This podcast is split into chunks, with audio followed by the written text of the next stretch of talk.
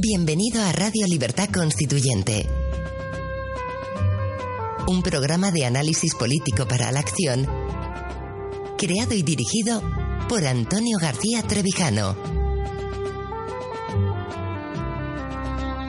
Un espacio cultural e informativo donde el ejercicio de la lealtad, la verdad y la libertad superan lo políticamente correcto para promover la democracia formal.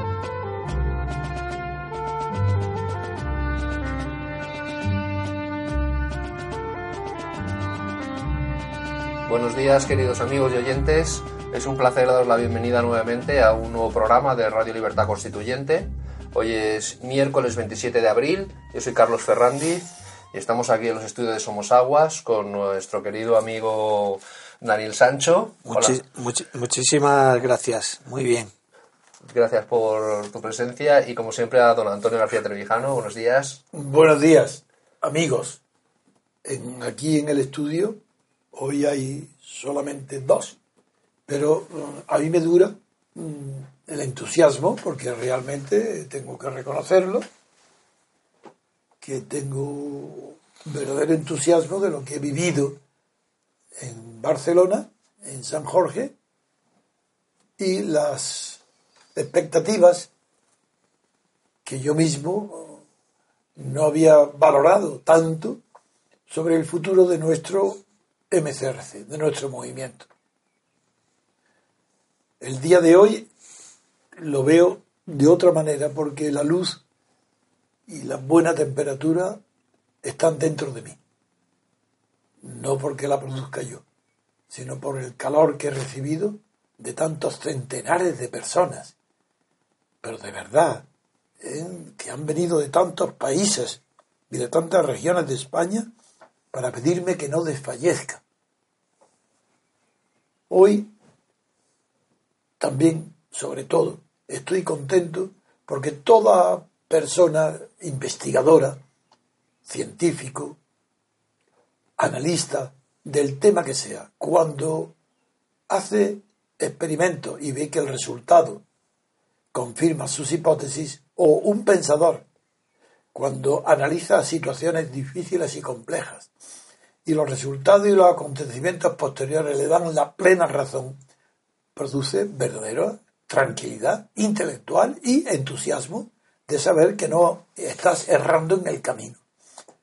Qué, barbaridad. Con esta introducción vais a ver ahora con qué naturalidad nosotros, no yo solo, todos vosotros que habéis comprendido las razones por las que el día 21 de diciembre dije que era imposible formar gobierno y lo he sostenido durante todos los segundos, contra todas las apariencias, contra todo el aparato, todo el teatro, toda la exhibición. ¿De qué? De infantilismo, de soñar, de ensoñaciones, de falsedades, de mentiras, de comedias, durante cuatro meses. Cuatro meses perdidos, ¿por quién? Por el sistema por el régimen constitucional español. ¿Perdido para quién? Para España, para la economía española. Para eso es lo de menos comparado, cuatro meses perdidos para la esperanza de una libertad política colectiva que permitiera un sistema diferente, radicalmente diferente a lo que hay. Lo que hay es el estado de partido.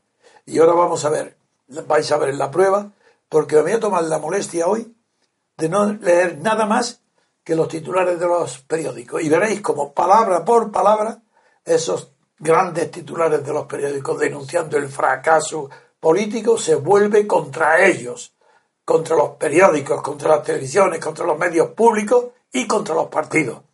Por eso, simplemente esto sirva de introducción, porque me alegro muchísimo y todo el MCR debe de estar contento de haber acertado en nuestro pronóstico y de haber sido los únicos que ni un solo día hemos picado el anzuelo de estas trampas.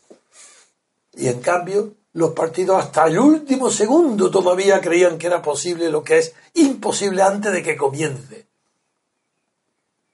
Ese es el análisis que ahora haré después de darle la palabra a, a Carlos, que hoy nos va como somos pocos hoy, nos va a leer los titulares de los dos periódicos habituales Sí.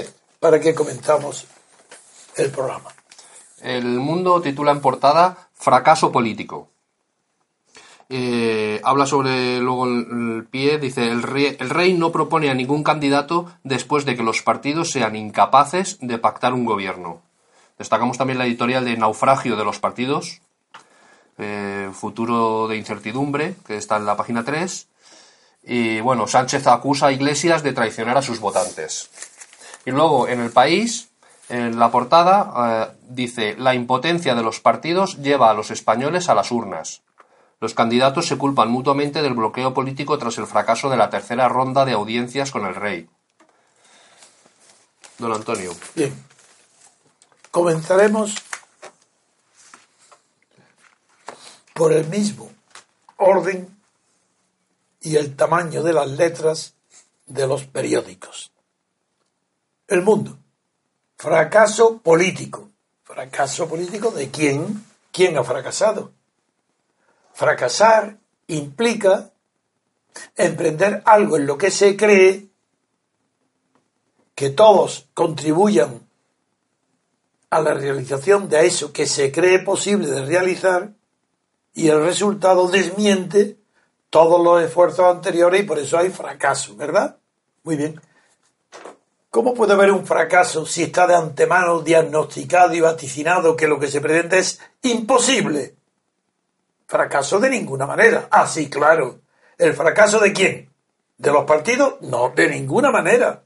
El fracaso de la prensa, de los medios de comunicación españoles, todos, televisión, radios, periódicos, que han hecho creer durante cuatro meses a los españoles que era posible lo imposible.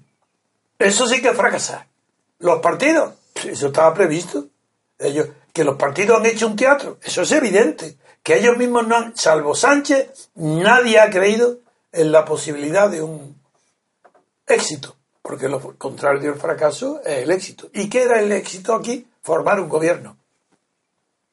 Un pacto de gobierno que mereciera la aprobación de una mayoría parlamentaria. Como eso era absolutamente imposible, ¿por qué hablar de fracaso? ¿Quién? Los medios. Todo el que ha creído y hecho creer que esto era posible ha fracasado. ¿Y por qué ha fracasado? ¿Por falta de inteligencia? Dudoso. Pudiera ser, es, contribuye, pero no es la causa. Porque la falta de inteligencia se produce el interés en que la inteligencia no vea aquello que te desagrada, que no quieres ver. Luego, el fracaso no es por falta de inteligencia de los medios de comunicación, sino porque están interesados en que esto, es decir, esto, la corrupción del Estado de partido, continúe, porque ellos forman parte de los medios de comunicación de esa corrupción. Televisiones, radios y periódicos. Todo ese mundo está corrompido. Nadie cree en la ley. Nadie cree en el futuro. No quieren más que durar cada día como sea. Fracaso, desde luego, el de los medios. Porque no por falta de inteligencia, sino por un exceso de ambición. Por un exceso de ambición económica, de dinero. Los periódicos no pueden vivir. Los periódicos de papel. Y necesitan sacarle dinero a los partidos. Y han puesto todo su porvenir y su ilusión en el triunfo de un, de un pacto de gobierno. Pero si es que pacto de gobierno, pero si es una contradicción en los términos. Si un gobierno pactado ya no es un gobierno, ¿cómo va a haber un gobierno pactado? ¿Sobre qué tema? Avisaba la gran alianza. La gran alianza, pues si se forma la gran alianza entre el PP y el PSOE, ¿para qué diferenciarse uno de otro? Tendrá que ponerse de acuerdo en un gobierno unitario que contente a todos, eso quiere decir fuera los partidos. Ah, es lo que sucede en Europa. Naturalmente, como que en Europa no hay democracia. Después de una guerra mundial, después de destrozar Europa continental entera, que se inclinó ante Mussolini y Hitler, y España, y España con Franco, y Austria, y Bélgica, y Holanda, todos, todos, es normal que se repartan luego, haya un consenso sin inventar la palabra, eso es un mérito español, para simular que hay una democracia porque hay ciertas libertades otorgadas, no basadas en la libertad política colectiva. Ni un solo país europeo continental tiene libertad política colectiva, ya que el único que se parece que la tiene más que Francia no fue fruto, su quinta constitución, no fue fruto de un periodo de libertad constituyente, sino de un golpe de Estado de De Gaulle, un déspota ilustrado, porque es un militar, el que él solo impone un cambio formidable, el cambio con relación al anterior. No llega a la democracia total, pero se acerca muchísimo. Pues igual que se hablaba del despotismo ilustrado, pues yo digo también, de Gaulle, un déspota demócrata. Todo para el pueblo, pero sin el pueblo. Ese era el despotismo ilustrado de Federico II de Prusia. ¿Y de Gaulle qué hace? Pues sí, da un golpe de Estado contra quién? Pues lo da contra los partidos. Y le sale la pelota al revés. Porque esos partidos que en Francia no forman partitocracia, no el gobierno de los partidos, ha conseguido que la legislación francesa, el Estado francés, que no es un Estado de partidos, en teoría, se convierta de hecho a través de una ley secundaria, como es la de la financiación de los partidos políticos. Francia no es partitocracia, como Italia, como España, como Alemania, Holanda, Bélgica, toda Europa continental es partitocrática, menos Francia. ¿Y qué? ¿De qué le ha servido pues no le ha servido, sí, ha habido menos corrupción que en otros sitios, pero desde que ya los, en los partidos eh, franceses están financiados por el Estado, son también, en parte, partidos estatales. No sustancialmente estatales, pero sí accidentalmente estatales, objetivamente estatales y, por tanto, de comportamiento estatal.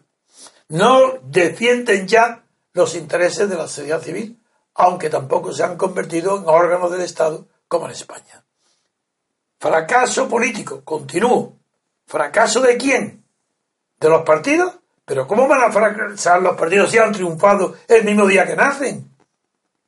Pero si basta tener tres diputados, cinco diputados como Izquierda Unida o como Rivera y ya son parte del Estado. Fracaso de los partidos de ninguna manera. España representa el triunfo apoteósico y pletórico de los partidos.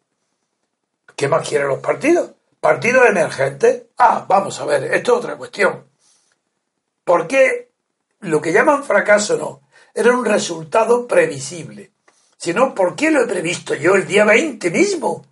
¿Acaso, yo lo he dicho mil veces, si soy brujo, de ninguna manera. Es que soy más inteligente que todo el mundo, de ninguna manera. Simplemente no tengo intereses bastardos como todo el mundo público. No hay ningún interés que me obnubile, me ciegue. Veo la verdad porque no tengo ningún interés que predomine en mí sobre la verdad, como tienen todos los periódicos, todos los comentaristas, todos los profesores de la universidad que publican, todo el publicista. No les interesa para nada la verdad. Podrían verla, son inteligentes, pero no la pueden ver porque antes prefieren sus intereses egoístas, su colocación, su condición de funcionario, ser alabados, eh, publicar en los periódicos, decir somos catedráticos de derecho constitucional cuando no saben ni las bases mínimas de lo que es la constitución. Fracaso político de esta clase, pero el partido no. Los partidos han triunfado, son los dueños del cotarro. No hay más dueños que los partidos. Se ponen de acuerdo, hay gobiernos, no se ponen de acuerdo, no hay gobierno. Sacrifican la economía, el bienestar, todo, pero nadie les tose Ahora, otras elecciones para repetir lo mismo. ¿Quién culpable? Los partidos, por supuesto. Pero más culpables que los partidos son los que los aplauden. Sí, los periódicos, la televisión que los critica, los está aplaudiendo. Porque está apoyando el sistema de partidos. Le aplauden porque está apoyando un, un régimen de poder basado exclusivamente en la condición política de los partidos como únicos sujetos de la acción política de los partidos estatales. Veamos ahora con más calma. Pues bien, vamos a examinar. No hay palabra ni frase empleada por los periódicos hoy que sea cierta. Todo es falso, todo es mentira, todo es ridículo. Veamos, por ejemplo, el país. Antes le hemos dicho nada más que fracaso político, hasta ahora por una portada de mundo. ¿Qué dice ahora el país? Que el titular dice, la impotencia de los partidos lleva a los españoles a las urnas. La impotencia de los partidos. ¿Pero qué significa esta frase? ¿Cómo, ¿Cómo, la impotencia de los partidos? Si el poder del Estado es la potencia. ¿Y a quién pertenece la potencia? A los partidos. Exclusivamente a los partidos. En España nadie tiene más poder que los partidos. Luego será otra palabra la que habrá que buscar. Impotencia nunca. Sería incapacidad y ni siquiera la no, no, no, no voluntad. Sí, la palabra no voluntad, esa que tanto empleó Unamuno, significa la voluntad en contra de algo, es la no voluntad. Pero bien, los partidos políticos han tenido la no voluntad de formar gobierno, porque es su vida. Si, siguen ganando el mismo dinero o más, doble elección, más dinero, más protagonismo, todo el día en las pantallas, los partidos, aquí todo, Izquierda Unida, los Errejones, los Podemos, pero esto, hasta Monedero está en la sombra, ¿eh? aquí el genio es Monedero, pero es que ningún partido está más feliz que ahora, todo el mundo pendiente de él, y los que forman parte de la escena del teatro, todos los partidos, incluido Rajoy con su retiro, al no entrar en la escena siempre ha sido es el que ha ganado, es el que mejor lo ha hecho. Y otra cuestión que ya hablaremos después, si tenemos tiempo, y si Daniel no me... Estoy escuchando con muchísima atención. Hombre, lo sé, Daniel. Yo digo no saber el afecto y el respeto que siento por ti. Quiero decir que, salvo que metamos otro tema, es que yo estaría ahora hablando dos horas, un año. Pero, porque la impotencia de los partidos no si, si, dijera la incapacidad del sistema político español, la incapacidad del sistema constitucional español, la imposibilidad de que el sistema constitucional español produzca algo real y efectivo para los españoles, te está demostrado ahora. ¿Y qué es lo que qué novedad hay en España para que por primera vez se produzca lo que se está, lo que todos hemos visto? ¿Por qué todos dicen la primera vez que no hay gobierno. La primera vez que se disuelve enseguida el Parlamento. La primera vez, claro. Porque hasta ahora, durante cerca de 40 años, España ha vivido del reparto original a la muerte de Franco entre los artistas y protagonistas y actores que estaban presentes en el reparto. ¿Está claro? PSOE, Izquierda Unida y PP, Alianza Popular, Fraga. El franquismo puro, Suárez y Fraga. Y luego, el franquismo impuro, el PSOE. Y el traidor, Partido Comunista, que se hace monárquico, eso se reparten lo que había la muerte de Franco. Y dura lo que ha durado el reparto. No, lo que ha durado no. Dura hasta que unas nuevas generaciones han producido algo bastardo porque sale de un clima de bastardía. Pero han salido dos partidos emergentes. Naturalmente ha roto la tortilla, el reparto, porque nada de impotencia.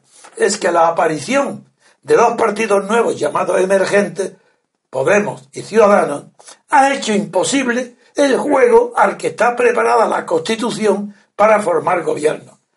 Que nadie cree en nada, que todo no es más que reparto de poder y aquí ha aparecido alguien que parecía que creía en algo, como Rivera, que parecía que creía en la unidad de España, y le ha bastado el protagonismo de las televisiones, pactar con uno y con otro para que vaya corriendo a rendir pleitesía al la Generalitat, al Puigdemont de la Generalitat y hacer ya concesiones contra la unidad de España y a favor del catalanismo. Este, el otro, el Pablo Iglesias procede de Izquierda Unida, del Partido Comunista. Empieza comiéndose a toda la izquierda, el más revolucionario que ha habido nunca, en medio de una corrupción inmediata que se denuncia. Sí, sí, todos. El Errejón el primero, el Monedero, Pablo Iglesias, con financiaciones de, países extranjeros, Irán, tal, y todos diciendo, no, no, ¿Dónde está? Que vayan a los tribunales. ¿Qué vayan a los tribunales? Pero qué cínicos, qué sinvergüenzas. Pero si cuando antes del dinero no estaba prohibido ni era un delito castigado en el Código Penal, ¿cómo pueden decir, ah, el que nos acuse que vaya a los tribunales? Pero si, ese, si entonces no era delito, ¿qué tiene que ver? Que, una, que lo que no era delito pero era inmoral y lo que era verdad que ha sido financiado por regímenes políticos contrarios a la idea de libertad e igualdad de la sociedad modernas europeas. Ya hablo de la sociedad, ¿eh? No estoy hablando de la sociedad política, estoy hablando de la cultura. Pues estos energúmenos, estos jóvenes, estos jóvenes energúmenos, estos siete machos que aparecen de repente en España se comen a, la izquierda, siendo revolucionarios como ni el Che Guevara ni nadie ha sido nunca, para que en cuestión de día y de semana pasen a adorar al rey, a querer sobrepasar al PSOE por la derecha, para hacerse socialdemócratas como en Dinamarca. Bueno, este, es, esa barbaridad tan grande que representa la inmoralidad absoluta de Pablo Iglesias, ese, ese narcisismo de loco, como lo vengo demostrando, de que cree su sueño y su fantasía los toma por realidades, eso ha hecho imposible lo que antes de ello era posible, que era el reparto pacífico del Estado. ¿Qué es lo que ha desaparecido ahora? Pues que ya no es pacífico el reparto que hay dos actores nuevos que quieren partir la, tarta. Y claro, eso era muy difícil. 40 años de un monopolio exclusivo, de un oligopolio de partidos, que ahora estén dispuestos a pactar, a acceder para formar gobiernos de coalición, eso era imposible. Y eso lo vi yo el primer día, es decir, el día 20, de, por la noche, el día 21 de diciembre, y lo dije, y lo sigo manteniendo. ¿Y ahora qué va a pasar ahora? que si analizamos los editoriales del país, que pasa por ser el más sesudo, el que pone más inteligencia en su análisis, pues vamos a ver cómo frase por frase nos van más quedando otros pies y equivocándose para caer de bruces en la idiotez. Dice, fracaso parlamentario. Anda, ya está imitando a Mundo. Ahora, el editorial del país se llama fracaso parlamentario. Pero ¿cómo, cómo ser fracaso parlamentario si en España no hay parlamento? Cuidado, es que sois verdaderamente sinvergüenza. Es que no queréis decir la verdad ya. No hay parlamento. ¿Un parlamento bajo un estado de partido? ¿Un parlamento de listas de partido? ¿Un parlamento con disciplina de partido? Vamos, ¿qué es esto? En la ciencia política está definido en la naturaleza política del régimen español, del alemán, del italiano, y según la doctrina, la filosofía y la jurisprudencia del Tribunal Constitucional alemán de Bonn, esto se llama Estado de partido, jamás Estado parlamentario. Y como no tiene antecedentes en España ni, ni tienen conocimiento porque se pasó, se pasó bruscamente de la dictadura al Estado de partido, nadie, nadie ha pensado que esto no tiene nada que ver con el parlamentarismo. Parlamentarismo es Inglaterra, Reino Unido, Gran Bretaña. Ahí hay parlamentarismo. En Europa, decirme qué país es parlamentario en Europa. ¿Quién? Francia tampoco, es presidencialista. ¿Quién es parlamentario? ¿Con estado de partido? Ninguno. Ya no se puede definir nada que con ignorancia a esta monarquía española como monarquía parlamentaria. Esta monarquía es una monarquía de partidos. La monarquía inglesa no. La monarquía inglesa es parlamentaria. Esta no es una monarquía constitucional, como llama la prensa, por ignorancia absoluta de la ciencia política. Esto no es monarquía constitucional, porque la monarquía constitucional, la que definió Julio Stahl en la segunda mitad del XIX y la que en los hechos de la historia produjo Luis XVI cuando aceptó la reforma de la primera parte de la Revolución Francesa. Aceptó ser él el que designaba el gobierno y los diputados, la Cámara, los, eh, hacían las leyes. Cuando el rey gobierna pero no legisla, se llama monarquía constitucional. También fue la de Luis Felipe de Orleans, lo que se llamó monarquía burguesa, y fue el rey Guillermino, cuando Julio Stalin escribe y, y define lo que es monarquía constitucional. En España no hay monarquía constitucional porque el rey no gobierna. Reina, pero nada más. Ni gobierna ni legisla, ni sirve para nada, nada más que para tapar la corrupción. Y también para evitar que la lucha de los partidos entre sí no sea fratricida. Que no luchen por el poder simbólico que tiene el jefe del Estado. Para eso está la figura del rey para que los partidos discutan de todo, se disputan todo menos la jefatura del Estado. Esa es la función del rey. Así, impedir que todos luchen por ser como él. Un irresponsable colocado por quién? Por la traición de una familia al titular de la dinastía, don Juan de Borbón. Eso es lo que ha hecho que este niño esté hoy de rey, heredero de otro niño franquista, mimado de Franco, que traicionó a su padre. Esa, pues ahora, como fracaso parlamentario, eso es para decir que fracaso parlamentario, ahí estáis viendo cómo estáis todos, no vosotros no, pero toda la opinión pública española y europea está engañada. No hay fracaso parlamentario porque aquí no hay parlamentarismo. Hay un estado de partido.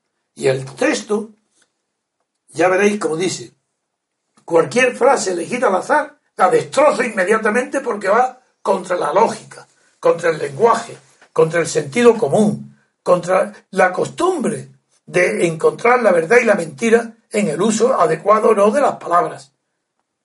El fracaso de cualquier solución posible de gobierno a partir de la actual composición del Congreso. ¿Cómo se ha podido constatar, escuchar lo que significa esto?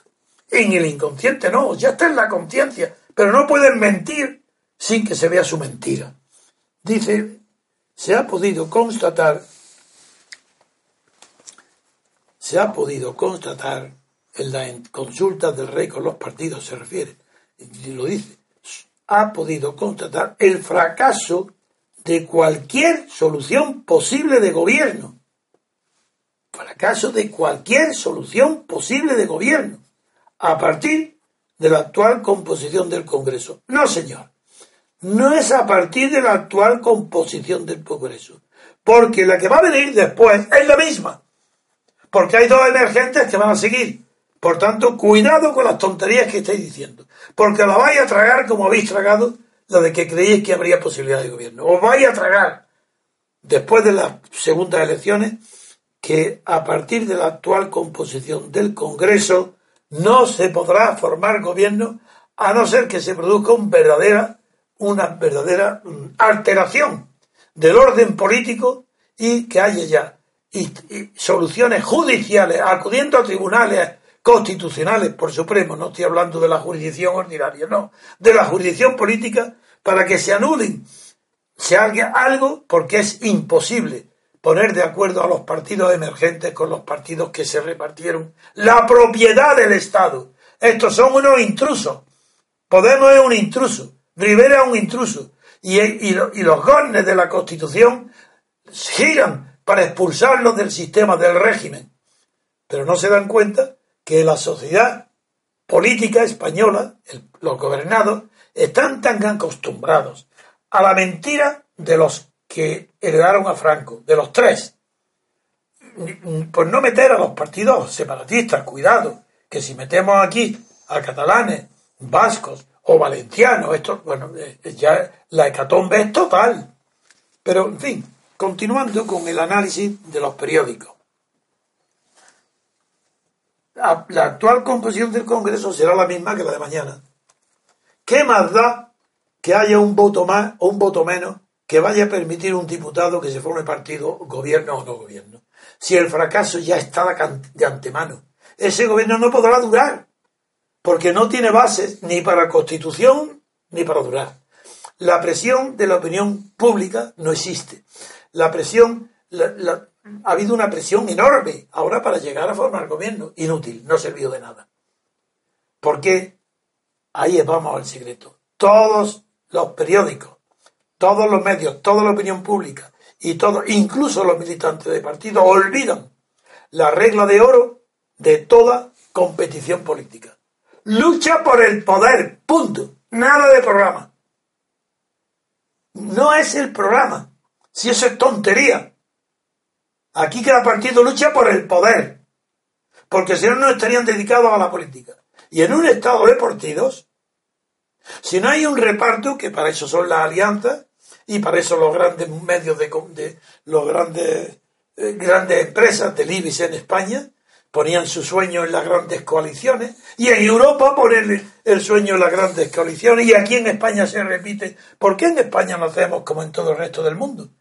Que es la connivencia de la corrupción y del poder entre la mentira, porque en Europa no hay democracia. ¿Pero por qué creéis que fracasa la Unión Europea? Porque no hay democracia, porque no hay un solo país, ni ya hay Estados Unidos de Europa. No es verdad. Hay nada más que un arreglo arreglo que económico, financiero, reparto de, de poder que afectan a la economía de los países, pero nada más. Sigamos. Dice otra frase. Y habla de que, claro, que hay dice, más allá del desprestigio de las formaciones políticas, la principal conclusión de lo sucedido es desoladora para la institución que representa a los electores, el Parlamento. Pero ¿cómo se dan cuenta ahora que no hay Parlamento? Dice, se dan cuenta desoladora para el Parlamento. Pero ¿cómo después de 40 años se dan cuenta que no existe Parlamento? Que no existe más que partido. Y que el, que ahora está en Pachi López, ufano, como si sirviera para algo lo que está haciendo de decán, de visita, de secretario de visitas al rey, pues creen que eso es algo. Pero si es que el Parlamento no existe, no existe más que partidos que se reúnen en un Parlamento, como se ha visto ahora, ¿y qué? ¿Qué sirve un edificio que se llame Parlamento si no tiene funciones parlamentarias? Son funciones de mediación entre los partidos para repartirse el presupuesto del Estado, para, para repartirse las posibilidades de corrupción de cada uno. Sigamos. Sigamos, sí, con el periódico. Ah, claro.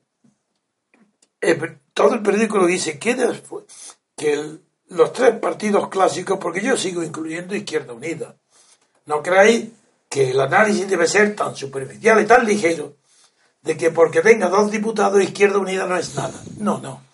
Izquierda Unida es el referente de Podemos. Tan referente es que mirar lo que está sucediendo la crisis interna grave dentro de Podemos por Izquierda Unida. Porque Pablo Iglesias se da cuenta que ha perdido la batalla hegemónica, ya no la tiene. Y como es más listo que los demás, ya sabe que necesita la alianza con Garzón. Mientras que Rejón, que es ingenuo, que aún le queda la cara de niño, refleja su cara de alma, que no es un hombre listo ni perspicaz, el listillo, pues sabe que con sus palabras de transversal cree que ha resuelto el enigma de la ecuación política. Transversal. El rejón, el transversal, odia todo lo que sea horizontalidad. Y como la conciencia de clases que anima a la Izquierda Unida y al Partido Comunista es horizontal porque es de clase, eso no le asusta a Pablo Iglesias porque procede de ahí. No la quiere pero quiere utilizarse y unirse porque hace la simpleza que los periódicos también repiten.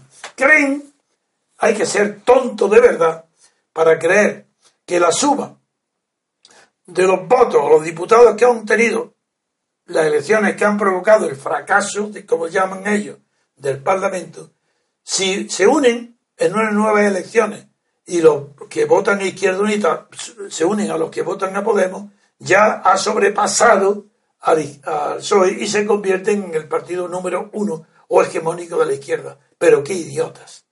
¿Cómo es posible que no conozcan la, el condicionamiento recíproco y mutuo que implica que si se anuncia, como ya se está anunciando, que Izquierda Unida y Podemos van a presentarse juntos, en primer lugar no es verdad, porque ambos no renuncian al poder. Izquierda Unida no renuncia al poder. Entonces está diciendo, sí, sí, vamos a aliarnos, pero conservamos nuestro nombre, conservamos nuestro eh, eh, plan nacional, no hacemos un, un pacto para una región. Es decir, están diciendo, nos vamos a unir para engañar a la opinión pública, que parezca que nos unimos, pero no estamos unidos, porque en el fondo lo que priva en Garzón y en Pablo Iglesias es la ambición personal de poder, por encima de lo que parezca de que son idealistas. De idealismo, nada. Es imposible que sea idealista un comunista monárquico. Eso no existe en ninguna parte del mundo. Aquel comunista que acepte la monarquía es que no es comunista. Y por mucho que diga que es republicano, no es verdad. No puede ser 40 años repitiendo que es republicano estando apoyando la monarquía. Además, los comunistas están acostumbrados a poner sus metas en las calendas griegas. ¿Es que acaso el comunismo es posible? ¿Por qué siguen llamándose comunistas? Ahí empiezan engañando a la opinión. ¿Comunistas de qué? ¿Van a conseguir acaso lo que Lenin no consiguió? ¿Un comunismo democrático? ¿Qué es esto? Pues sí, el, Garzón demuestra que es tonto y se le ve en la cara, tiene muy poca falta de inteligencia. Y lo que parece puro es la idiotez que tiene tan grande que parece puro. Parece, ojalá fuera el idiota de Dostoyevsky, porque el idiota de Dostoyevsky era inteligente. Este no, este Garzón es un tontarrón. Esa es la palabra que le conviene. Y ese tontarrón quiere obtener y seguir representando Izquierda Unida sin que lo confundan con Podemos. Y Podemos ahora acepta, Pablo Iglesias lo que no aceptó hace cuatro meses. Despreció por completo a Garzón, lo insultó. Y ahora ahí veis el prestigio y el respeto que se tienen a sí mismos los políticos. Del mismo modo que Rajoy no tiene personalidad ninguna, no digo de político, de persona, aceptando darle la mano a quien en la televisión le ha llamado que, que, no, que es un deshonesto. Lo mismo hoy que Garzón, en nombre de que del Partido Comunista acepta pactar con Podemos que lo ha despreciado y humillado hasta hace dos días. Son todos iguales. Nadie tiene dignidad. ¿Es posible acaso un gobierno entre personas indignas? No. Sí, claro que lo es. Cuando están de acuerdo en el reparto. Pero es que hay dos nuevos invitados al reparto que tienen tanto derecho como vosotros a robarnos. Porque el reparto de dando dinero a los partidos estatales, el Estado está al servicio del robo que hacen los partidos del contribuyente. Sigamos, palabra por palabra, veréis qué ridículo es todo el país. Sí, ya, bueno, luego, continúo, estoy en la editorial elegir un presidente del gobierno. Es que hasta ahora dice la primera, esto es lo que la, la primera de las obligaciones asignadas por la Constitución al Congreso es la de elegir a un presidente del gobierno. Es decir, que la primera obligación del Congreso es decir no a la separación de poderes no nos da la gana de aceptar la separación de poderes. Eso son cosas ridículas para Estados Unidos, algo también para Francia. Pero ¿cómo? ¿Vamos a aceptar nosotros la separación de poderes? Pues no nos da la gana. ¿Por qué? ¿Elegir un presidente del gobierno en nuestra primera operación o no? Hacemos lo que queremos porque aquí no hay separación de poderes. Aquí no hay más que un solo poder, el de los partidos. Y el Parlamento no es un Parlamento de diputados, es un Parlamento de, de partidos de secretarios del jefe de partido, de, recaderos del, del presidente del partido, de mensajeros, nuncios, empleados, pequeños funcionarios de los partidos, pagados por nosotros, por los contribuyentes. Ese es el ridículo parlamento al que hoy quieren decir, hombre, el parlamento, el parlamento, elegir al presidente del gobierno. No, señor, el presidente del gobierno es una función. Mientras que en el parlamento es una representación. A ver si os enteráis alguna vez de lo elemental. El presidente del gobierno no representa, cumple una función del Estado definida en la Constitución, pero no representa a la sociedad española civil. Eso lo representa el Parlamento. ¿No sabéis nada? No, no queréis saberlo, que es peor. Pero aquí estaremos, el MCRC, toda la vida, si es necesario, para enseñaros, denunciaros y poner en público vuestra ignorancia, vuestra incapacidad, ni siquiera para comprender la realidad política y la realidad del poder. Aquí estaremos nosotros, y cada día más crecidos. de orgullo, desde luego, y de valor, eso nunca nos faltará ni nos ha faltado. Seguimos. Ese trabajo, dicen de elegir al presidente del gobierno por parte del Congreso, dice, ese trabajo es tan relevante que su incumplimiento hace imposible la continuidad de la legislatura. es el círculo vicioso, si es que me da risa. Pero ¿no veis que en una tautología de ser tan grave que su incumplimiento hace imposible la continuación de la legislatura? Pero si es lo mismo, si no hay separación de poderes, si eso es ridículo, vaya frases.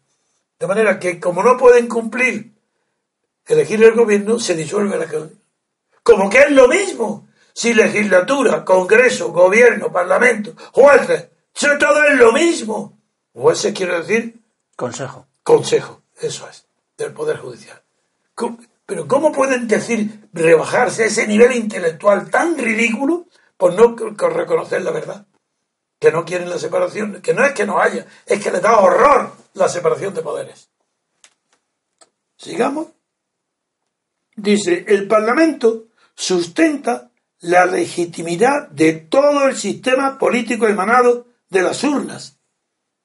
Pero ¿cómo? Si lo que lo que emanan las urnas es la voluntad de los partidos estatales. Son los partidos estatales los que han designado a unos candidatos unas listas que van a las urnas. ¿Cómo va a salir de las urnas algo distinto de lo que ha entrado en ellas? ¿Ha entrado acaso en las urnas la posibilidad de elegir a alguien que no sea un partido? No, imposible. Luego lo que entra en las urnas son listas de partidos. ¿Qué sale de las urnas? Listas de partidos. ¿Qué pasa que esas listas de partidos? Que tienen un jefe a quien tienen que obedecer mucho antes que a los electores que los han votado. Entonces, naturalmente que no formen gobierno, porque los jefes de los, de los que han metido los papeles de la urna no quieren formar el gobierno porque tendrían que repartir más de lo que están dispuestos. Ellos quieren ceder algo. En una gran coalición están dispuestos a ceder parte de su poder, pero no todo el poder, y mucho menos a compartirlo con recién llegados. Eso de ninguna manera. ¿Cómo estos parvenís de las iglesias o de Pablo Iglesias, estos recién llegados, vamos a repartir nosotros con el poder? Vaya desprecio. Al principio no queríamos ni verlo ni oírlo. Cuando vemos ahora que tiene gente detrás, pues sí, simulamos, pero queremos denunciarlo y decir ellos son los culpables de todo lo mal que pasa en España. No, todo el mal viene de la Constitución española, franquista. Sois todos franquistas, como he dicho en Barcelona. A ver si queda claro de una vez. Voy a decirlo ahora. No hay un solo partido estatal español que no sea franquista. La prueba es que acepta la monarquía Podemos. Ahí lo tenéis. Pero es que izquierda hay un republicano. Es que la monarquía no es franquista. ¿Dónde está el republicano? ¿Pablo Iglesias? Pero si uno de los motivos de separación que señala Garzón de Izquierda Unida es que Pablo Iglesias no es republicano, lo dice él y se va a asociar con él, sabiendo que no es republicano, lo dice hoy. Bien, sigamos. Dice, por eso, como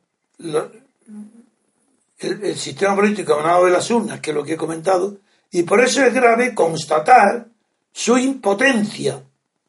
Ah, otra vez la palabra impotencia. Impotencia del Parlamento. ¿eh?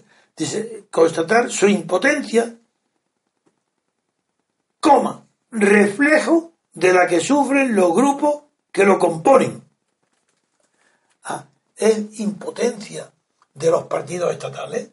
Hay algo en España, universidad, hospitales, médicos, medicina, farmacia, organización, todo. Hay algo en España que no dependa de los partidos estatales, nada. ¿Qué significa impotencia? No, potencia la tienen. Pero no quieren repartir lo que tienen. Pero sí que es normal.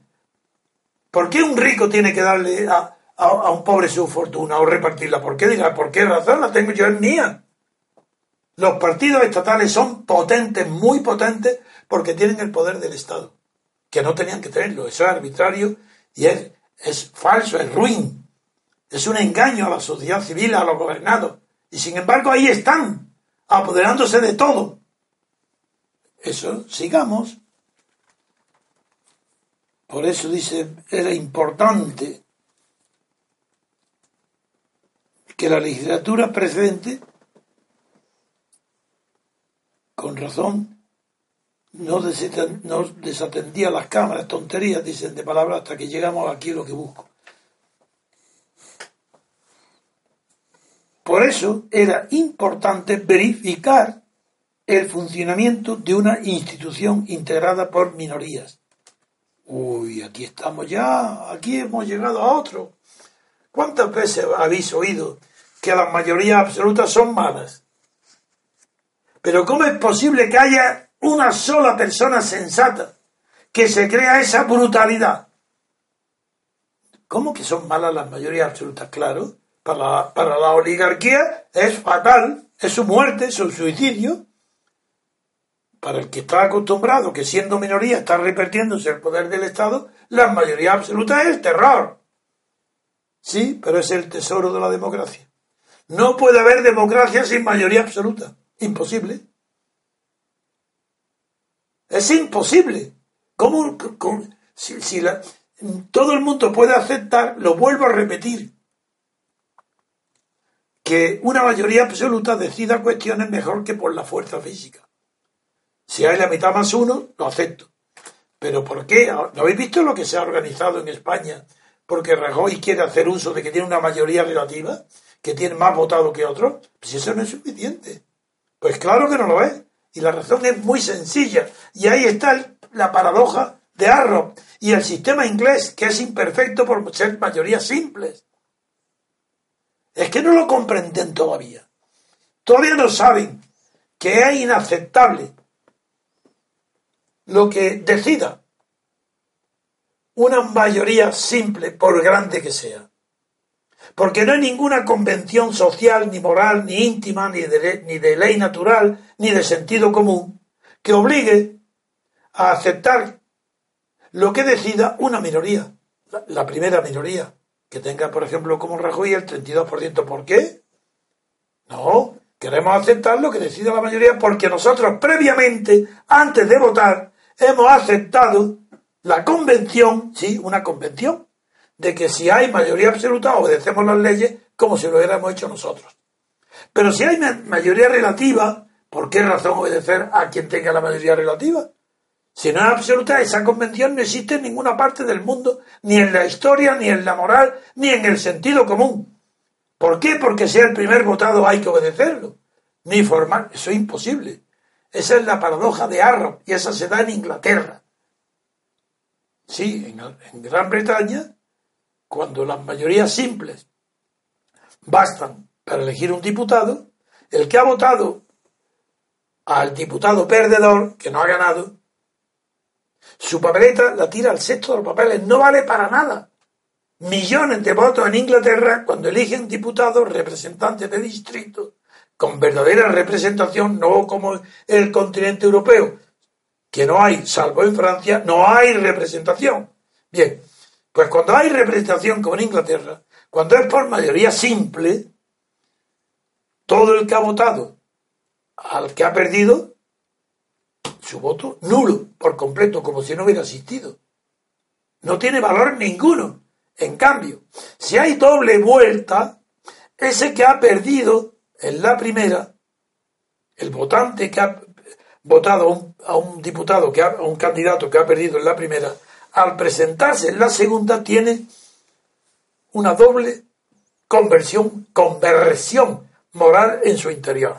Por un lado, acepta que en una segunda vuelta el que tenga mayoría absoluta lo va a representar a él, el que está reflexionando, aunque pierda. Porque sí, hay una convención que cuando una cosa no se resuelve, pues bien, se acepta por convención que con, mayor, mitad más uno se acepta lo que decidan. Esa es la finalidad de la segunda vuelta, que permite la representación del perdedor, que pierde, pero ha aceptado antes de jugar, antes de votar, ha aceptado que quien tenga mayoría absoluta representará al distrito, también a él. En en Inglaterra no. Bueno, eso Aquí es incomprensible, ni se sabe, ni, interesa. ¿Qué? ¿Pero qué, minoría, cómo el partido más votado no tiene más derecho a gobernar que ningún otro. Porque no está aceptado que, siendo el más votado, pueda gobernar. Ni necesita pacto. Ah, si necesita pacto, ya se ha desfigurado el sistema de gobierno. Ya no hay democracia. Si hay pactos, es que hay oligarquía. Si hay pactos, digo, entre partidos, es la señal inequívoca que quien gobierna es un grupo oligárquico, que necesita el pacto. Y el, y el oligárquico, la oligarquía, tiene horror de las mayorías absolutas. Y quiere pactar, pactar, pactar, pactar, porque es la modo de vida normal de la oligarquía, con el pacto. Sigamos. Por eso es importante verificar el funcionamiento de una institución integrada por minorías. Esta es, lo entendéis ahora, ¿verdad? La experiencia no ha sido satisfactoria. ¿Creéis que sirve de algo? Para nada, se va a repetir lo mismo. Aquellas, esas minorías, han sido incapaces, dice, incapaces, como si es que no fueran capaces, lo que es que no han querido. ¿Qué incapaces? Pero ¿por qué confundir la impotencia, la incapacidad con la voluntad? No hay ninguna voluntad de formar gobierno porque no están de acuerdo con el reparto. No quieren ceder más del... Quieren al contrario, coger lo más que puedan. Eso no es incapacidad, eso es ambición. Y una ambición natural. Es normal. Si son estados de partidos, ¿cómo no van a tener ambición si ya forman parte del Estado? Y el Estado que es el enemigo de la sociedad. En el estado de partidos. Porque no es la sociedad la que controla al Estado, es el Estado de partido el que controla a la sociedad y le impone y hace lo que quiere, de impuestos, de legislación, de todo, de sentimientos, de fealdad, de belleza, todo lo impone el Estado. Y por eso los partidos están en el Estado. Y la sociedad está, no existe, no tiene autonomía, no tiene existencia. Si la sociedad civil si de verdad en España la única manifestación que hay de sociedad civil con conciencia política somos nosotros, MCRC, no hay nadie más, ni en toda Europa. Eso lo he visto en Barcelona, que de tantos países europeos que han venido solamente para conocerme y que les dedico un libro. Y diciéndome todos, no ceda usted, no ceda usted, señor Trevijano, aguante, aguante, viva usted muchos más años. ¿Por qué? Porque la gente que tiene conciencia, no hace falta mucha inteligencia, pero sí que hace falta conciencia, conciencia moral, amor a la verdad. Saben que lo que hay en España es falso, es mentira, como en toda Europa. Partidos estatales.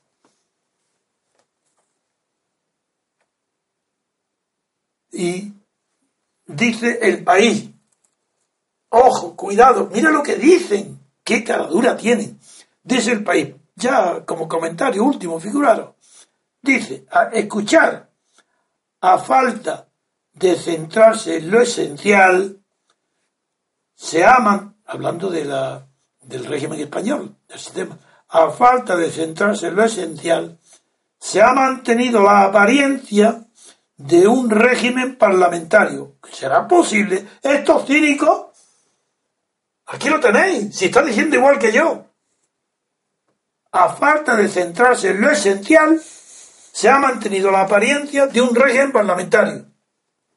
¡Qué cara dura! Todo empezó con pequeños espectáculos, fórmulas imaginativas de acatamiento de la Constitución, comedia, bien, son palabras literales del país.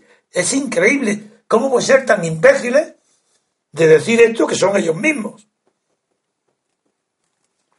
dice, todos son fórmulas imaginativas de acatamiento de la Constitución. Pelear por la ubicación física en el hemiciclo, ¿acordáis? Que querían Podemos estar abajo y que se viera bien para ser visible, como dice, se ha inventado la palabra ahora, para que se transmita sensación de poder, tiene que ser visible algún símbolo de poder, como estar sentado en donde las cámaras de televisión recojan el Parlamento. Pero aquí no está criticando a todo el arco parlamentario, está criticando a Podemos. No, señor. Todo eso lo ha hecho Podemos. No, no, no. los espectáculos de no, Eso es un ejemplo que ha puesto, no, hombre, no. Daniel, que yo lo tengo leído. Es que eso es un ejemplo, Daniel, mira, te lo voy a leer. Bueno, verás, al modo... Mm, han sido los partidos todos, la experiencia ha sido, no ha sido satisfactoria. Aquellas han sido, y aquellas, eh, todos los partidos han sido incapaces de acordar una geometría, ya estamos con las palabras, capaz de alumbrar, vaya palabra, y sostener a un gobierno, todos, sigue hablando de todos, al modo en que se resuelve estos asuntos en otros países europeos que no tienen mayoría absoluta. Ya estamos con lo que he dicho de los países europeos, el consenso. Por eso, la legislatura se encamina hacia un final abrupto. Ya veremos. Se encamina. No es abrupto lo que ha pasado, es lo que va a venir. No lo, no lo aclara. Punto y aparte. A falta de centrarse en lo esencial, se ha mantenido la apariencia, se ha mantenido todos la apariencia de un régimen parlamentario. Se ha mantenido. Todo empezó, ahora empieza a decir datos, todo empezó con pequeños espectáculos, fórmulas imaginativas de acatamiento de la Constitución. Uno, peleas por la ubicación física en el hemiciclo y hasta un beso entre Pablo Iglesias y Javier Domenech en sesión plenaria. Tomarse el Parlamento como un escenario de animaciones televisivas, todos, empezando por figuras de Sánchez, el principal actor, denota lo poco que algunos creen en la institución. Nadie cree en la institución como centro del trabajo político. Claro que no. Es que el Parlamento no es una institución que sea centro del trabajo político. El centro del trabajo político es el aparato dirigente de los partidos en el Estado. El centro es las reuniones entre partidos la oligarquía de partidos, la, oligarquía de los aparatos dirigentes de partidos, la oligarquía de los jefes de partido. Esa es lo esencial. Pero es que esto lo está diciendo el país, hoy, después de 40 años de decir lo contrario. Es cierto que el edificio, mira, el edificio del Parlamento sirvió de sede a las negociaciones para la investidura. Uy, es cierto, dice es la importancia que tiene el edificio. Ya un día me, le tomé yo el pelo a eso del edificio.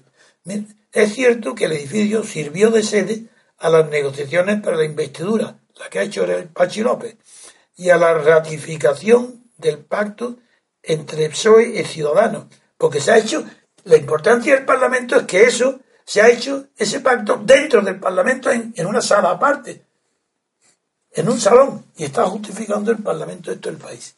Bien pero, han pero se han tramitado una veintena de iniciativas. este es ridículo. Se han tramitado una veintena de iniciativas sobre temas tan serios como la derogación de la reforma laboral y la LONCE o la implantación de la ley de 25 de emergencia social, sabiendo que todas ellas iban a decaer con la legislatura si los grupos parlamentarios no acertaban en investir a un jefe de gobierno. Punto. Todos. Todo están diciendo que el Parlamento, que menos mal que el edificio sirve para que se reúnan allí. Eso es lo que está diciendo. Es, tan bochornoso. Bueno, todo esto, ¿para qué seguir? Claro, la falsedad de la Constitución es tan grande. Claro, el funcionamiento de una institución integrada por minorías, eso es lo que ellos no pueden soportar. Que estaban acostumbrados a un consenso de partidos mayoritarios, incluido el Partido Comunista. Y ahora resulta que no, que ahora son minorías, todo ya nadie tiene mayoría.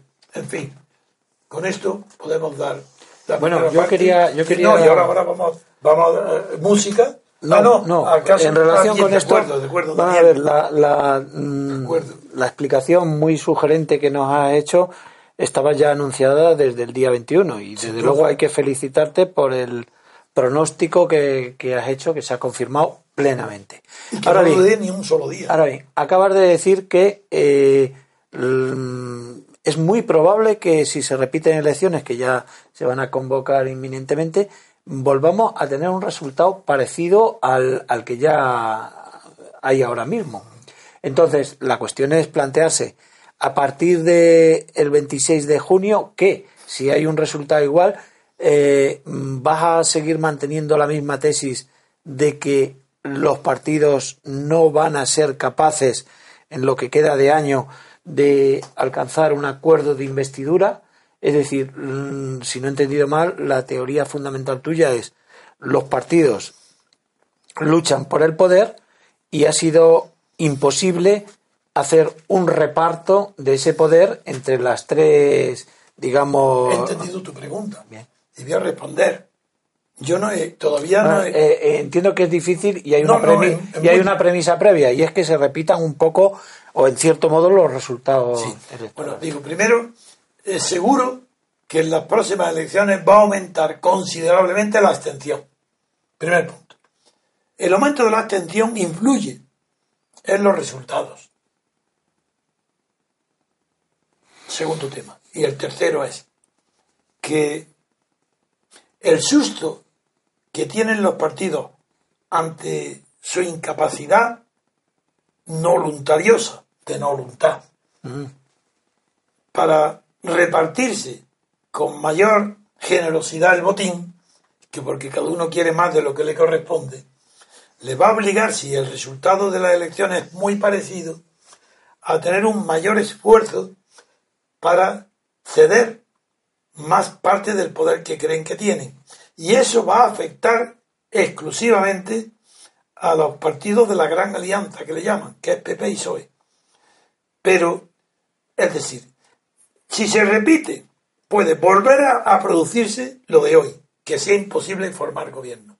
Pero habrá un aumento considerable de la abstención y la posibilidad de que los partidos tradicionales, los herederos directos del franquismo, lleguen a un consenso para evitar que los emergentes les coman el terreno. Eso puede ser. Eso es mi vaticinio hoy. Pero voy a ver ahora. los resultados. No solo los resultados, sino durante este tiempo, quién, de, si es Rajoy, si es, perdón, si es el PP o el PSOE, que son de quien depende lo que yo te acabo de decir, quién de los dos muestra síntomas de que se ha dado cuenta del peligro y cómo se le cierra el camino a los emergentes mediante un pacto entre ellos. Y eso no lo puedo saber hoy, lo voy a observar a lo largo de todo este tiempo, de estos meses. Y entonces lo diré. De momento digo, seguro que hay aumento de la abstención. Y segundo, que no hay mayoría absoluta. Por tanto, no hay gobierno. Tiene que haber un gobierno mediante pacto. Como eso es contrario a la libertad y a la democracia, pero hay una tradición tan grande desde Franco del pactismo de gobierno, pues ya veremos, según el número relativo, aunque sea muy poco, de diferencia entre el PSOE y el PP, si eso les convence para llegar. En cambio, también puede suceder que Sánchez y los protagonistas y Rajoy cambien, pero no porque el PP mm, quiera cambiar a Rajoy porque ha fracasado. Los No, no, no. actores, los actores. Sí, no, pero es que Rajoy, de todos los actores, el que más inteligente ha sido, el más Sí. digno, ha sido Rajoy. Y lo dije el primer día y me dijeron ya, lo dije antes de que enseguida, dije el único que tiene aquí dignidad fue cuando Rajoy dijo que no aceptaba la investidura. Todos lo insultaron, todos los partidos, incluso decían que me reí con Carlos de la palabra que porque le criticaban que había hecho un feo, recordarás Sí, Carlos, sí, sí. al rey. Bueno, y al contrario, el único que mostró la verdad de la realidad, que no engañaba a nadie. Eso también mismo es evidente, sí. Fue el rey. No, pero es porque el rey cometió una locura. Es ofrecerle a él. Contarle a él Claro. que ya estaba, el pacto de gobierno ya estaba hecho, fuera de él. Entonces, naturalmente, Rajoy, lo que no, no sé cómo no se fue de allí corriendo, dando un portazo en la salida porque le habían tomado el pelo. Y entre otros, el rey le había tomado el pelo a Rajoy. ¿Para qué le tiene que decir que ya estaba hecho el otro? Eso no, eso fue una indi- indiscreción intolerable. En fin, lo que quería decir es que como creo que hemos ah, he hablado suficientemente claro y tiempo, vamos a hacer una pausa para elegir otro tema y ver qué tiempo llevamos. Muy bien, pues eh, ¿De acuerdo, Daniel? en un momento volvemos. Estás escuchando Radio Libertad Constituyente. Recuerda que también puedes consultar e informarte a través de nuestro sitio web en www.diariorc.com. Encontrarás criterios, artículos sobre teoría política, documentos y todo tipo de información variada acerca del movimiento ciudadano hacia la República Constitucional.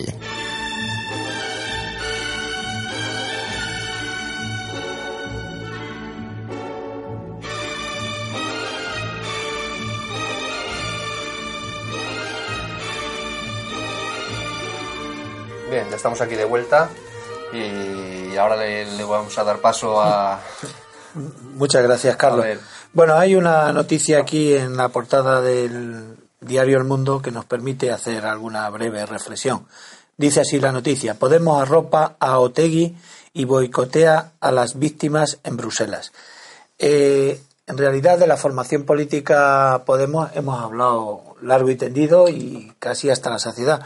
Pero yo quería hacer un poco de balance o revisión, mm, repetirnos un poco más sobre cuál es la valoración que nosotros hacemos de este que empieza siendo un movimiento, una especie de, de agrupación de los indignados con aquel eslogan de no nos representan, pero la evolución de esta formación hasta el día de hoy es que se ha convertido, como muy bien ha analizado Antonio en la primera parte del programa, en un partido tradicional como los que nos mm, conocemos sobradamente. Es decir, casta, ¿no? eh, eh, me has quitado la palabra de la boca. Es decir, Perdona. aquel, eh, aquella expresión que tanta fortuna le dio de la casta para referirse al PSOE y al, y al PP, ahora resulta que ya no utilizan la expresión porque ellos de alguna forma interiorizan o reconocen que son parte de ese sistema, de esas instituciones. Bien, eh, a nivel, digamos, ideológico, es muy importante eh, ver cómo este movimiento que se transforma en un partido tradicional, en una casta, pues eh, parte también de una ideología muy radical antisistema y se va transformando en una parte del sistema. Es decir, que eh, aquello que era eh, la banca, no pagar la deuda exterior, eh, luchar contra las instituciones, ahora están perfectamente interiorizado. Has dicho tú, Antonio, que Podemos es monárquico, es decir, que defiende o quizás se diferencia, se diferencia de Izquierda Unida a lo mejor en eso. Bien, eh, el aspecto que quiero analizar en relación con la noticia, Podemos arropa a Otegui, es que mm, quizá en lo único que no han ido evolucionando o, o cambiando el planteamiento inicial es su aspecto de en relación con, con los movimientos de referéndum en Cataluña y en el País Vasco claro. y su De simpatía eso no he hablado. y su simpatía o su eh, dejarse querer por parte de el- los abertzales, el separatismo vasco. Siempre han fleite- mm, flirteado con, con estos movimientos independentistas. Entonces creo que sería honesto empezar a hablar ah, las cosas por su nombre. Antonio, tú mm, cuando hablas de mm, constitución franquista, de partido franquista, cuando hablamos de Otegui, tenemos que decir lo que es. Defiende un movimiento que es Separatista, te- separatista violencia. y terrorista. Terrorista. Es decir, que eh, no podemos calificar de demócrata un movimiento que ha simpatizado con la violencia, que ha practicado la violencia y que nunca, que yo sepa hasta ahora, ha reconocido o se ha, ha pedido disculpas por esa por esa Es que por ni esa- siquiera es un partido político. te refieres a, A a Sortu a Sortu esos son herederos de un grupo armado de violencia. Pues me alegro que hablemos, Eso no- eso hablemos no el mismo lenguaje político. y Es que no es califiquemos partido. a las cosas por su nombre. Es decir, que cuando Podemos está flirteando con este tipo de amistades, está flirteando con gente que entiende la democracia de aquella manera, entiende por democracia defender por la fuerza, por la violencia, sus ideas, en frente o en contra de otras mayorías que no han entendido eh, la democracia de esa misma manera. Bien, y a partir de aquí eh, poco más se puede decir. La evolución de estos mm, niñatos o personajes eh, curiosos que en torno a Podemos vemos que van adquiriendo protagonismo en los periódicos, en las televisiones, pues eh, a mí realmente me deja un pozo de preocupación. Es decir, que esta gente tenga 69 diputados, lo cual representa una importante masa de votos, no sé si serán 4 o 5 millones de votantes, y que su política se haya ido reconduciendo hacia las instituciones, el régimen, pero mantenga eh, una vis separatista y flirten con el movimiento violento y terrorista, a mí me parece muy preocupante. Ojalá que esa abstención de la que tú hablas y que para las próximas elecciones pronosticas se cuelgue, se materialice en el lado de, Podemos. Y, en fin, no sé, poco más se puede decir de Es verdad, no, que Otegui es un personaje siniestro. Porque... Pero me preocupa el que, como ha estado en la cárcel, se le mitifique. Eso digo, que por eso es un siniestro. Porque aparece, bueno, quiere, eh, como ETA arrepentida, ha conseguido que la sociedad vasca se empiece a intentar olvidar el pasado, disminuyendo los simpatizantes en número de la independencia, que ya es clarísima la disminución en el País Vasco. ¿A costa de qué? De considerar como, no digo como héroes ya, pero por lo menos sí, como algo muy respetable, todo lo que ha surgido de ETA. Así, ETA en el País Vasco disminuye el nacionalismo, disminuye el separatismo con la, habiendo pagado el precio de santificar a los etarras arrepentidos y los etarras que se presentan en las elecciones bajo otros disfraces como el de Sortu.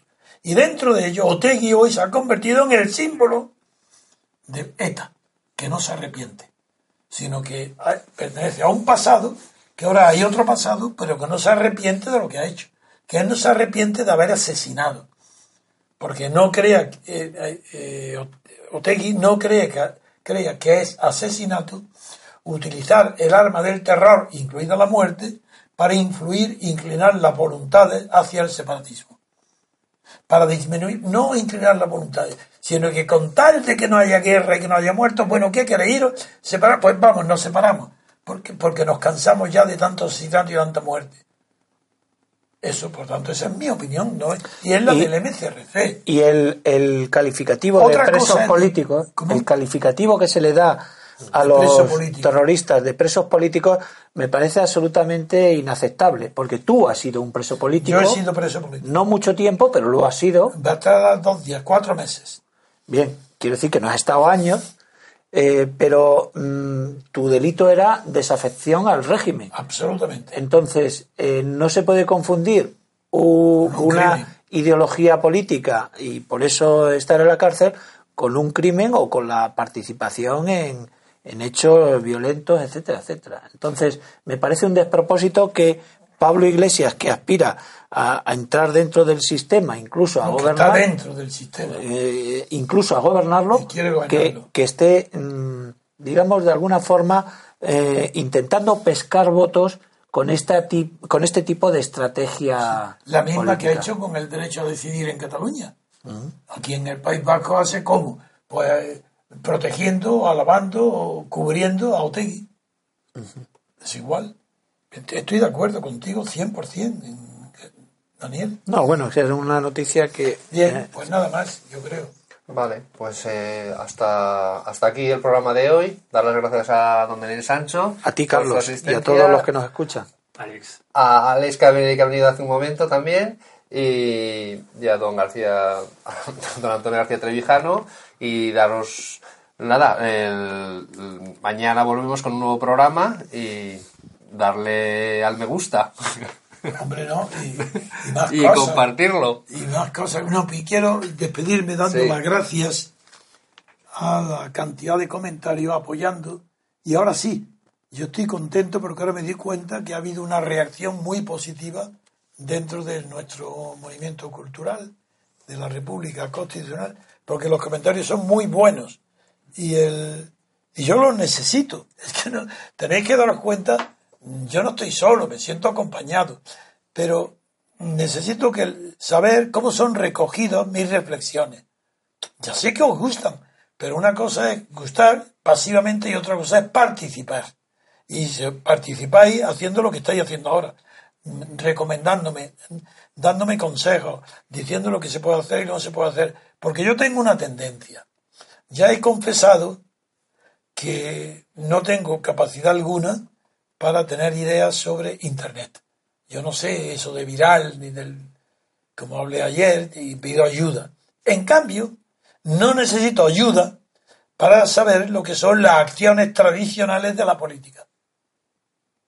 Yo ya sé perfectamente que ahora estoy en la fase de dar a conocer mis libros, que es importantísimo. El hecho de que estén reeditados siete libros y que es un hecho importantísimo. Por tanto, todavía no sabemos la repercusión que va a tener porque acabo de inaugurarlo en, Barcelona, pero ahora voy a editarlo y estoy buscando las distribuidoras para ir a las grandes superficies, al corte inglés y a todas las librerías de España. Y eso va a ser una, acción enorme. Eh, luego, como conozco también la acción política como nadie, porque me he dedicado una gran parte de mi vida a ella, yo también sé lo que es la calle, los movimientos. Y eso sí, que lo pongo en, mi contestación a comentarios, ya lo estoy diciendo. Ahí no necesito que me den lecciones ni consejos. Yo sé lo que puedo hacer fuera de Internet. Y los consejos que pido es que me lo den, que no sé cómo manejar Internet. Y lo agradezco mucho lo que estáis haciendo. Pero yo sé cómo movilizar mis conferencias por toda España. Convertirlas en una organización de masas.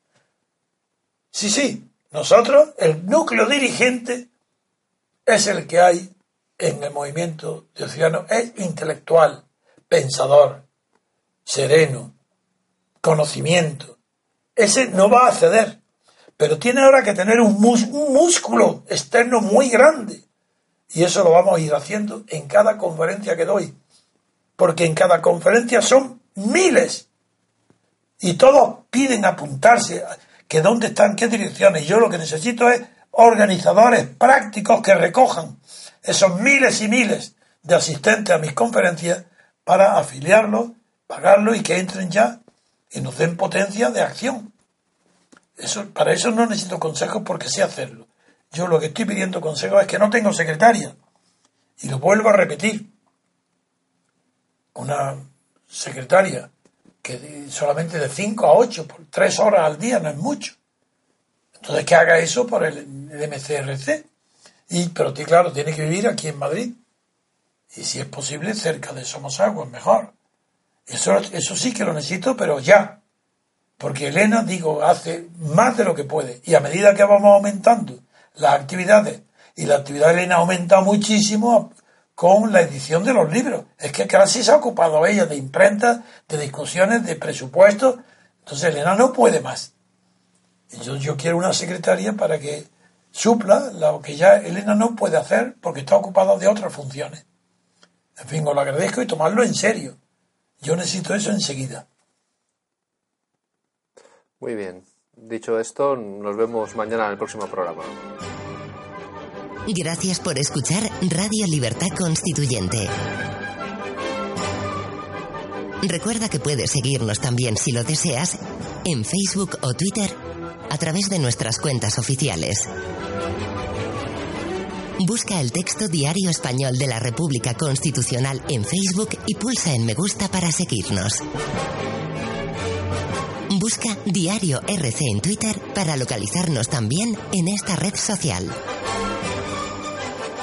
En la plataforma YouTube puedes visualizar información diversa a través de los canales Tercio Laocrático y Libertad Constituyente TV.